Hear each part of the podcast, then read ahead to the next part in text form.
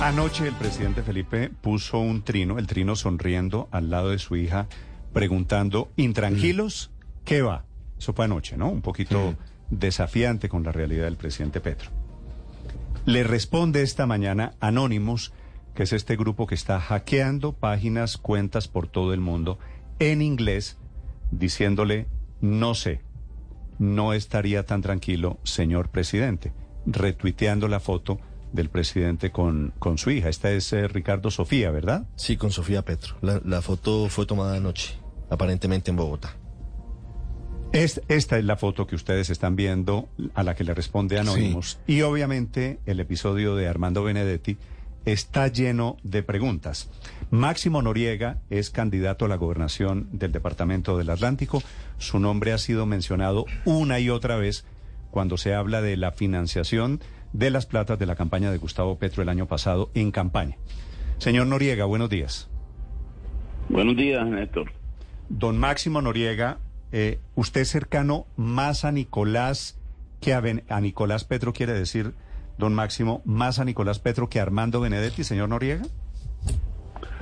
Bueno, eh, Néstor, primero hay que aclarar, acá- que aclarar lo siguiente. O sea, la- la- la- a mí no me han mencionado, sino es un chat de una señora que dijo que eh, se habían recibido unos recursos eh, supuestamente eh, diri- dirigidos a, a Nicolás Petro, cosa que las mismas personas mencionadas lo denegaron y, le, y presentamos nosotros una denuncia penal que entre otras cosas estos días tiene que dar eh, eh, responder una cita en la fiscalía para por esas acusaciones falsas. No tiene nada que ver con financias de campaña por lo siguiente, que es que la gente no lo sabe, Néstor, pero la financia Sí, no. esta vez, que me pareció un acto eh, acertado de la campaña, se acabaron las campañas esas de gerencias regionales, porque ahí se podía, no había eh, control sobre qué dinero entraba, quién le entregaba, sino que esta vez fueron centralizadas desde Bogotá. Es decir, ningún actor político, entre esos Máximo Noriega, podía tener acceso ni posibilidades de, de manejar eh, asuntos financieros porque fueron centralizados. Eso, eso quiero preguntarle, señor Noriega. Sí. ¿Usted se metió en la campaña Petro el año pasado? En todas las campañas, a propósito de algunos que quieren aparecer ahí como, como del pacto histórico, yo sí estuve en el 2010 cuando perdimos. Estuvimos en el do- 2018 donde yo considero que nos robaron las elecciones. Y estuve en el 2022 cuando ganamos. Yo he estado en todas las tres Mm. campañas, en ninguna de las tres Ok.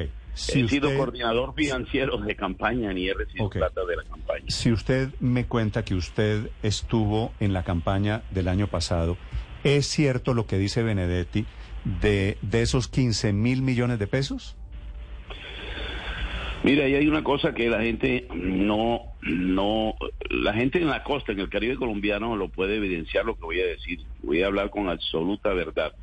Mire que yo coordiné un evento, pues yo soy el coordinador político, no administrativo ni financiero. Y convocamos una reunión de 20 mil personas, era el, el éxito, en las 50, carrera 50 con Murillo. Neto y se presentaron 45 mil personas, casi 50 mil personas. Eso era un fervor que había en, la- en todo el Caribe colombiano por la candidatura de Petro, No, que pues. obedecía no fundamentalmente que si eran petristas, izquierda, derecha, no, no, no, sino que usted sabe, Néstor, que esta es una de las regiones más olvidadas en la inversión del Estado. Se Pero generó una expectativa se- grandísima. señor Noriega, me acuerdo Sí. de esas imágenes en campaña que eran, es Sí. cierto, multitudinarias. El presidente Petro ganó en la costa caribe. Pero Sí. lo de Benedetti, lo de los audios de Benedetti de anoche, ¿no lanzan un manto de sospecha sobre cómo hicieron esas manifestaciones? Pues yo creo eh, en, la inocencia de la gente. A mí me parece que le toca aclarar al doctor Armando Benedetti, como lo ha solicitado el presidente, a los medios de comunicación y a la autoridad correspondiente. Primero, si esos audios son realmente legales, la autenticidad de esos audios. Son tantos audios que uno no sabe realmente quién los hace, quién los ordena que es peligroso porque la ordenación de una, de, un, de una interceptación de esa manera ilegal ya rompe automáticamente cualquier grado de credibilidad. No, no, no, pero la de- voz, la voz es de Benedetti. No, no me eche cuento, señor Noriega, se lo digo con respeto, Sí. porque hasta Benedetti ha reconocido que los audios son de él. Es decir, Benedetti Sí. no está diciendo que los audios no son. Sí, correcto, eso, pero quiero decir pero, que pero no hablemos como si no hablemos como si ahora vamos a descreer de unos audios que son efectivamente Benedetti insultando al gobierno y chantajeando al gobierno. Por eso lo llamó usted, porque usted sabe qué pasó en la campaña del año pasado. ¿Lo que dice Benedetti es cierto o no es cierto? Eh, Néstor, eh, no es cierto en el sentido de que eh, el, la popularidad o impacto positivo de Petro en la costa se debieron a 15 mil millones de pesos como si hubieran comprado respaldo. Eso, eso es insultante al Caribe y a todos los que votamos por Petro. Eso no tiene nada que ver con eso ahora. Yo lo que digo es que escuchemos que se va a dar seguramente hoy, mañana, no sé, la intervención del doctor Armando Benedetti, que es lo suficientemente inteligente. Yo no creo que a un gobierno progresista que él ayudó a, impulsar, él va a, a, participar en ayudarlo a, desgastar o a destruir. No, no creo eso. Sin embargo, escuchemos al doctor Armando Benedetti que es la primera persona que tiene que aclarar sobre estos asuntos. Yo lo que quiero decir es que no fue el impulso de ninguna suma de esas estrambóticas. Figúrese 15 mil millones de pesos como si hubieran pagado cada voto de, Petro en el Caribe colombiano. Eso es completamente agresivo. Y, y entonces, esta no es la explicación, esa no puede ser la explicación del crecimiento electoral de Petro en la costa atlántica. No, exactamente, eso es lo que yo digo, no puede ser fundamental porque la plata llegó al Caribe, por lo tanto el Caribe votó por Petro, no porque la vez pasada que también puso la plata para financiar la campaña de Petro en la costa, señor Noriega.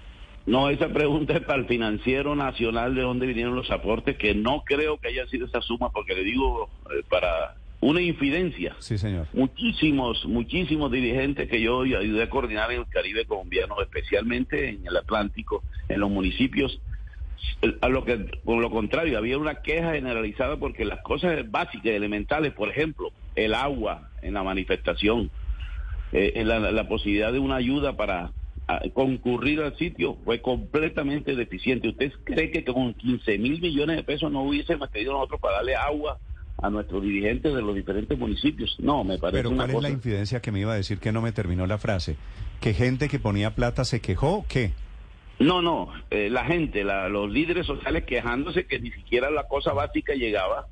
Por lo tanto, ¿de dónde va a justificarse 15 mil millones de pesos? Es una cosa que no tiene presentación. Pero, fíjese, doctor Noriega, que haciendo un, eh, una revisión de lo que dice Armando Benedetti en los audios en donde aparentemente habla con Laura Sarabia o le manda a Laura Sarabia, él se queja porque él dice que él organizó más de 100 reuniones y habla inmediatamente a renglón seguido de los 15 mil millones de pesos. Y recuerdo, por ejemplo, una manifestación multitudinaria cuando ni siquiera había empezado la campaña, si no recuerdo mal, o en Puerto Colombia o en eh, la Plaza de la Paz en Barranquilla, que estaba perfectamente preparada, con eh, una tarima de última generación, con eh, el sonido profesional, con la llegada de personas de todos los municipios del Atlántico en buses. No sé si usted lo recuerda, tal vez había una P, la, tarima tenía una forma de P y el presidente Petro en ese momento, candidato o precandidato, caminaba sobre ella. ¿Esas fueron las carencias de la campaña? No, eh, yo le estoy hablando de la dirigencia social y política que acompaña a Petro eh, y que fue la razón por que votaran masivamente ahora la infraestructura del, del evento, el sonido. Para todo eso necesita plata. Es que la plata no es solamente para comprar votos, eventualmente. La plata es para todo el resto de cosas. Para las manifestaciones, para las tarimas. Usted sabe que la política cuesta. Hacer política vale platica. Totalmente, sí. Mm. Toda esa infraestructura tiene su valor y efectivamente fue una, estructura, una, una tarima, amplificación, pero eso todo era centralizado por eh, la campaña central, que digo yo que fue asertiva. Que hay de cierto, que hay de cierto, que hay de cierto que todas esas manifestaciones las cuadró Armando Benedetti con los hermanos Camilo y Euclides Torres y que ellos habrían sido los que dieron la plata para para esa infraestructura y para esa campaña y para esos eventos masivos en plaza pública. ¿Qué sabe usted de eso? No, yo lo que yo sí estoy completamente seguro es que Armando Benedetti eh, contribuyó, dio ideas, eh, pero la convocatoria para esos eventos no se puede señalar sino a los... Es que a mí me parece que es lo que yo vengo insistiendo. Hay un menosprecio por los liderazgos de los diferentes municipios que son los que garantizan la presencia y el poder de la, de la campaña. Entonces se lo quieren atribuir a dos, tres personas cuando no es así. Yo, yo ni siquiera Máximo, ni siquiera Nicolás Petro, no, eso es falso. Es la ciudadanía que se auto convoca y asiste masivamente y acompaña la propuesta de Gustavo Doctor Noriega, ese evento fue en la Plaza de la Paz. Costó el montaje, solo el montaje, según me dicen, más de 1.600 millones de pesos. Y los buses que fueron repartidos desde 22 municipios del Atlántico. Le repito la pregunta. ¿Qué papel tuvieron los hermanos Torres en la financiación de ese evento, por ejemplo? Los Torres, por ejemplo, yo la única presencia de los Torres fue eh, Camilo Torres y el, representante actual, eh, Dolcey Torres, pero como actor político. Yo lo vi incluso en esa marcha. No, pero el importante, el importante, don Máximo, es el que usted no menciona. Es Euclides, que es el rico, que es el millonario. Sí, pero es que Euclides no se metió en campaña. Yo vi visiblemente. Pero Euclides no puso, Euclides no puso plata. Pero no tengo ninguna posibilidad, eh, Néstor, de saber eso, porque acuérdense que le estoy diciendo, fue centralizada la campaña de justicia administrativa y financiera. Máximo, le hago, le hago una pregunta, yo creo que con sinceridad, y usted me la responderá con la misma sinceridad. Sí. ¿Es posible a estas alturas, conociendo lo que se ha conocido de los audios de Benedetti, que a la campaña de Petro en el Caribe haya entrado plata de Maduro en Venezuela? No, descartado. Primero porque hay una, yo voy a decirlo públicamente, no sé si eso es bueno o malo, pero a mí me sorprendió agradadamente, no me, no me, no me disgustó, cuando Petro se reunió con Maduro, porque desde que era alcalde de Bogotá manifestaron una profunda diferencia de estilo, de forma y de concebir el gobierno y el Estado. Por lo tanto, no había ninguna posibilidad que entrara ningún recurso y de Maduro menos. Sí, y entonces usted ve imposible el cuento que hay ahora que los 15 mil de los que habla Benedetti son plata de Maduro que entró a la campaña. ¿Eso no es posible? No, no, yo no manejé plata de campaña ni se centralizó repetidamente, pero yo descarto de entrada, por, conociendo a Gustavo Petro, eh, daría la orden inmediata que ni siquiera, figúrese, le voy a decir una cosa, hay una gente que vive en Maracaibo, y estaba planteando una posibilidad de unir en, en, Maracaibo una región de colombo venezolanos y nosotros la desmontamos de la campaña porque sabía que los adversarios no iban a decir están trayendo la gente apoyado con el gobierno de Maduro a apoyar a Petro y, desmontamos eso de la gente. ¿Quiénes son esos de Maracaibo que usted me cuenta? No, son compañeros petristas eh, reconocidos hace 25 años que... que pero, pero Maracaibo, pero Maracaibo es Venezuela. Perdón, Maracaibo no, de Maicao, disculpe, de Maicao. Se le salió, se le chispoteó, como diría su amigo. No, no, sino que... Maracaibo también es cerca, pueden llegar en bus a Barranquilla. Eh, eh, no, son de Maracaibo eh, que iban a Maicao, pero resulta que lo desmontamos de la agenda por, precisamente, nuestros adversarios dirían, están trayendo a la gente de Venezuela para apoyar a Petro. Y no, no, no vamos a dar y la plata. Y, usted, y usted me dice, esa conexión Maracaibo-Maicao Barranquilla, ¿la frenaron a tiempo? No, no hay ninguna conexión, Néstor. No lo haga así malintencionadamente, que eso me insulta a mí.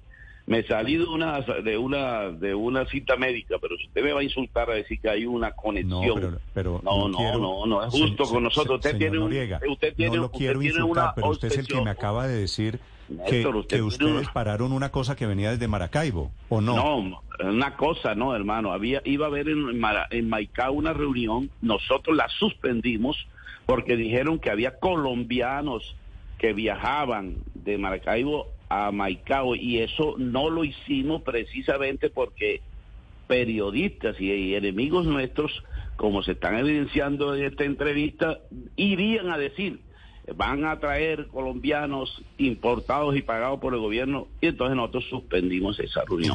Usted, usted, hoy, don Máximo, usted ve a Benedetti, que él también es barranquillero como usted, ¿lo ve como un enemigo del gobierno? No, no, no, yo creo que ahí hay una... Néstor, una, una diferencia de orden personal que han trascendido a cosas de Estado, pero, pero Néstor, eh, si Armando Benedetti dio el salto, incluso del uribismo, porque se construyó y fue filósofo fue del gobierno de, de Uribe y pasa a impulsar un proyecto distinto, no no no lo catalogo Sí. ni lo catalogaré como enemigo público, no lo es. Doctor Noriega, recuerdo a Diosdado Cabello, que es el segundo al mando en Venezuela, diciendo que un señor Petro, el señor Petro dijo, había ido a pedir plata a Venezuela. Eh, ¿Eso podría tener alguna relación con todo lo que se está hablando hoy? No, en ningún momento hay ningún, eh, ninguno, repito. Esta vez me parece que se blindó profundamente la campaña.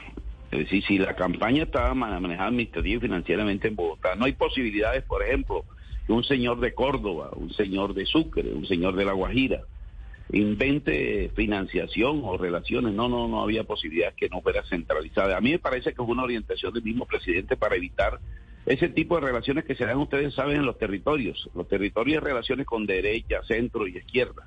Y eso es muy peligroso por una campaña que es observada milimétricamente con una lupa. Entonces a mí me pareció muy inteligente centralizarlo y eso evitaba que vayan a llegar recursos mal habidos a la campaña. Sí, de señor, señor Noriega, a propósito de los territorios, hay un pedazo de la grabación de Armando Benedetti diciendo que él consiguió los recursos y que parte de esa plata terminó en el Pacífico. ¿Qué sabe usted del, del capítulo de los dineros que entraron a la campaña y que terminaron en otras regiones? No, no sé, eso habría que pre- pre- preguntárselo a Armando Benedetti porque, re- re- repito, una y diez veces más, nosotros, en el caso de los dirigentes políticos acá, no tuvimos ninguna posibilidad de manejar el recurso, ni del el origen, ni el traslado, ni el desarrollo. ¿no? Eso es un tema eminentemente administrativo y financiero. A tal punto que nosotros, por ejemplo, yo necesitaba eh, agua, necesitábamos eh, gasolina y todo eso teníamos que solicitarlo por escrito y se- eso se eh, eh, se trasladaba a través de los coordinadores políticos a la campaña central y de ahí se determinaba eh, los recursos, pero Su- no había posibilidad de su acceso directo. interlocución, su interlocución política era con el gerente de la campaña Ricardo Roa o era con el director de la campaña Armando Benedetti. No, la inter- eh, interlocución política con nosotros es un equipo este, que se formó ahí, había compañeros de diferentes partidos que hacen parte del pacto. Entonces yo era uno de los voceros de tres vocerías que de la Colombia Humana, eh, había voceros del Polo, de la Unión Patriótica, de los diferentes partidos, Sí. incluidos de liberales de base. Por eso, pero cuando, don Máximo, pero cuando usted organizaba o ayudaba a organizar, a llevar gente a sitios de concentración política, era con Benedetti que cuadraba todo, ¿no? No, no, porque eh, Benedetti no, no fungía como eh, gerente de campaña, no. El, el- este equipo que yo le hablo tenía una mesa técnica y se inventariaban todas las necesidades de campaña y se mandaba directamente a Bogotá. De Bogotá se eh, lo, eh, lo enviaban a las diferentes regiones a través Por de eso, un pero no, pero es que quiero saber, ¿usted con quién hablaba? Es decir, usted que es un gran actor político en Barranquilla, don Máximo Noriega, tan mencionado en, en los últimos episodios, ¿con quién hablaba? Nosotros hablamos exactamente aquí con la gerencia de campaña, que era la doctora Ma- Marvel Sarmiento, que era como especie no de gerencia, porque ella no producía recursos, sino que hacía que cuando los recursos bajaran de Bogotá se manejaban eh, en manera territorial. Pero no había, repito, eh, ni aparecían ni to- los Torres ni Benedetti coordinando financieramente ninguna El vez. Eso tema- lo puedo- eh, el tema lo de puede que- el tema- todos los partidos del pacto. Don Máximo, el tema de que el clan Torres está detrás de todo esto, ¿no es cierto? Los Torres participaron, usted no me dejó terminar, con un gran bloque de camisas, casi 500 personas de camisas rojas del Partido Liberal apoyándola en esa marcha, en esa gran concentración que usted dice a Gustavo Petro. Pero yo no los vi a ninguno de ellos en manejo administrativo y financiero. ¿Y ellos, y ellos pusieron qué plata para esas camisas rojas? bueno, eso hay que preguntárselo a, al doctor Ca- Camilo, que es dirigente político, a, a su hermano, que es representante de la Cámara, de dónde sacó la camiseta. Pero, pero, pero ellos, es decir, ¿ellos movieron a esas 500 personas? No, es que en Barranquilla se convoca así, hermano. Por ejemplo, Colombia Humana, 50 con Murillo, que fue esa gran concentración. Se moviliza. Claro, un- cada, cada un partido P- convo- cada partido Claro. tiene la responsabilidad de Ah. llevar a, a un grupo de personas, por supuesto. eh, Así exacto, funciona la política. Así, así funciona la política y así él tiene derecho a convocar del color que quiera. Esta vez lo hizo del color rojo, del Partido Liberal, convocó a sus amigos que estoy hablándoles que esa fue la única evidencia que yo tengo de la presencia mm. de los Torres de manera protagónica fue que me llamó la atención porque habían bastante militantes, casi muy parecido al bloque que llevamos nosotros como Colombia Humana. También los compañeros del Polo fueron de amarillo. Yo no le podía preguntar por qué sacó esas camisetas amarillas, ¿no? Imagino que ellos tendrán su mecanismo interno de financiación de esas camisetas. Don, don Máximo, le hago, le hago una pregunta final. Este episodio de hoy de Benedetti, de los 15 mil millones de pesos, de los audios de Benedetti, ¿tiene algo que ver con el tema de Nicolás Petro de finales del año pasado en el que usted, su nombre fue mencionado? No, nada en absoluto. Néstor, usted que es un hombre serio, va a saber en próximos días que ahí no hay absoluto, sino un montaje mediático. Y, y, y pero para que no quede mi palabra y la suya, Mm. Esperemos la evidencia de las autoridades y verá usted que lo que había era un montaje grosero eh, y que sí lo evidenciarán las investigaciones, para no seguir debatiendo sobre sí, pero es que el montaje grosero, en caso de que lo hubiese, lo hizo la esposa de Nicolás Petro, ¿cierto? Sí, señor, sí, así es. Y aquí, en caso de que esto sea otro montaje, ¿el montaje grosero lo hace Armando Benedetti? No, en este caso... O sea, los montajes no lo están haciendo personas de la oposición los están haciendo personas cercanas al petrismo. No, pero es que el caso de la esposa no es cercana al petrismo, ahí hay, otra, hay otras fuerzas políticas detrás de esas denuncias, usted la gente ya lo conoce y lo, sabrá. Pero en el caso de, de Armando Benedetti, que no es mi amigo, yo no casi nunca hablo con él, excepto en campaña, eh, pero tengo que decir categóricamente que no fue artífice en el desarrollo eh, social de la campaña de Gustavo Petro.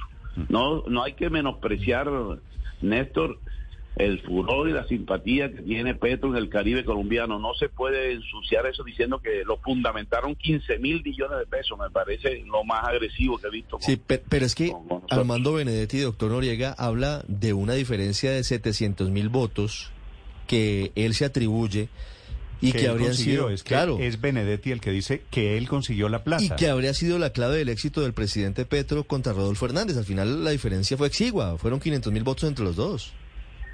Sí fueron más o menos 700 mil votos pero eso no obedece a, a, los toros se obedece todo a un contexto de la política nacional donde se confrontaban dos puntos de vista. A mí me parece que el país tiene eh, eh, dos concesiones, una progresista y uno más a la derecha. Y a mí me parece que se pusieron a prueba. Eso es independiente de Benedetti o de cualquier actor. Y, ganamos nosotros la apuesta. Eh, obviamente la diferencia no fue tan profunda como nosotros mismos subjetivamente pensábamos que Petro iba a ir pues mucho mejor. Pero sin embargo, esos son los resultados que ganó el ganamos. Que ganó el presidente Petro, no hay duda. ¿Por cuántos votos ganó el presidente Petro? ¿Usted se acuerda? Sí, más o menos eh, por 700 mil, 800 mil votos. Que son los votos, curiosamente, la misma cantidad de votos que le aparecieron allí en la costa. Haciendo, haciendo cruce de cuentas, terminan, si usted lo ve de esa manera, siendo los votos que Armando Benedetti se atribuye en la costa. Y eso, y eso es lo que está reclamando Benedetti, que es que él fue el que permitió o les posibilitó el triunfo. Eh, don Máximo. No, no, Néstor, no le quite inteligencia doctor eh, eh, Armando Benedetti. Mire que él sabe que Petro ganó en el Caribe en el 2010 cuando perdimos la presidencia. Volvimos a ganar en el Caribe en el 2018 cuando creo yo que nos robaron la presidencia.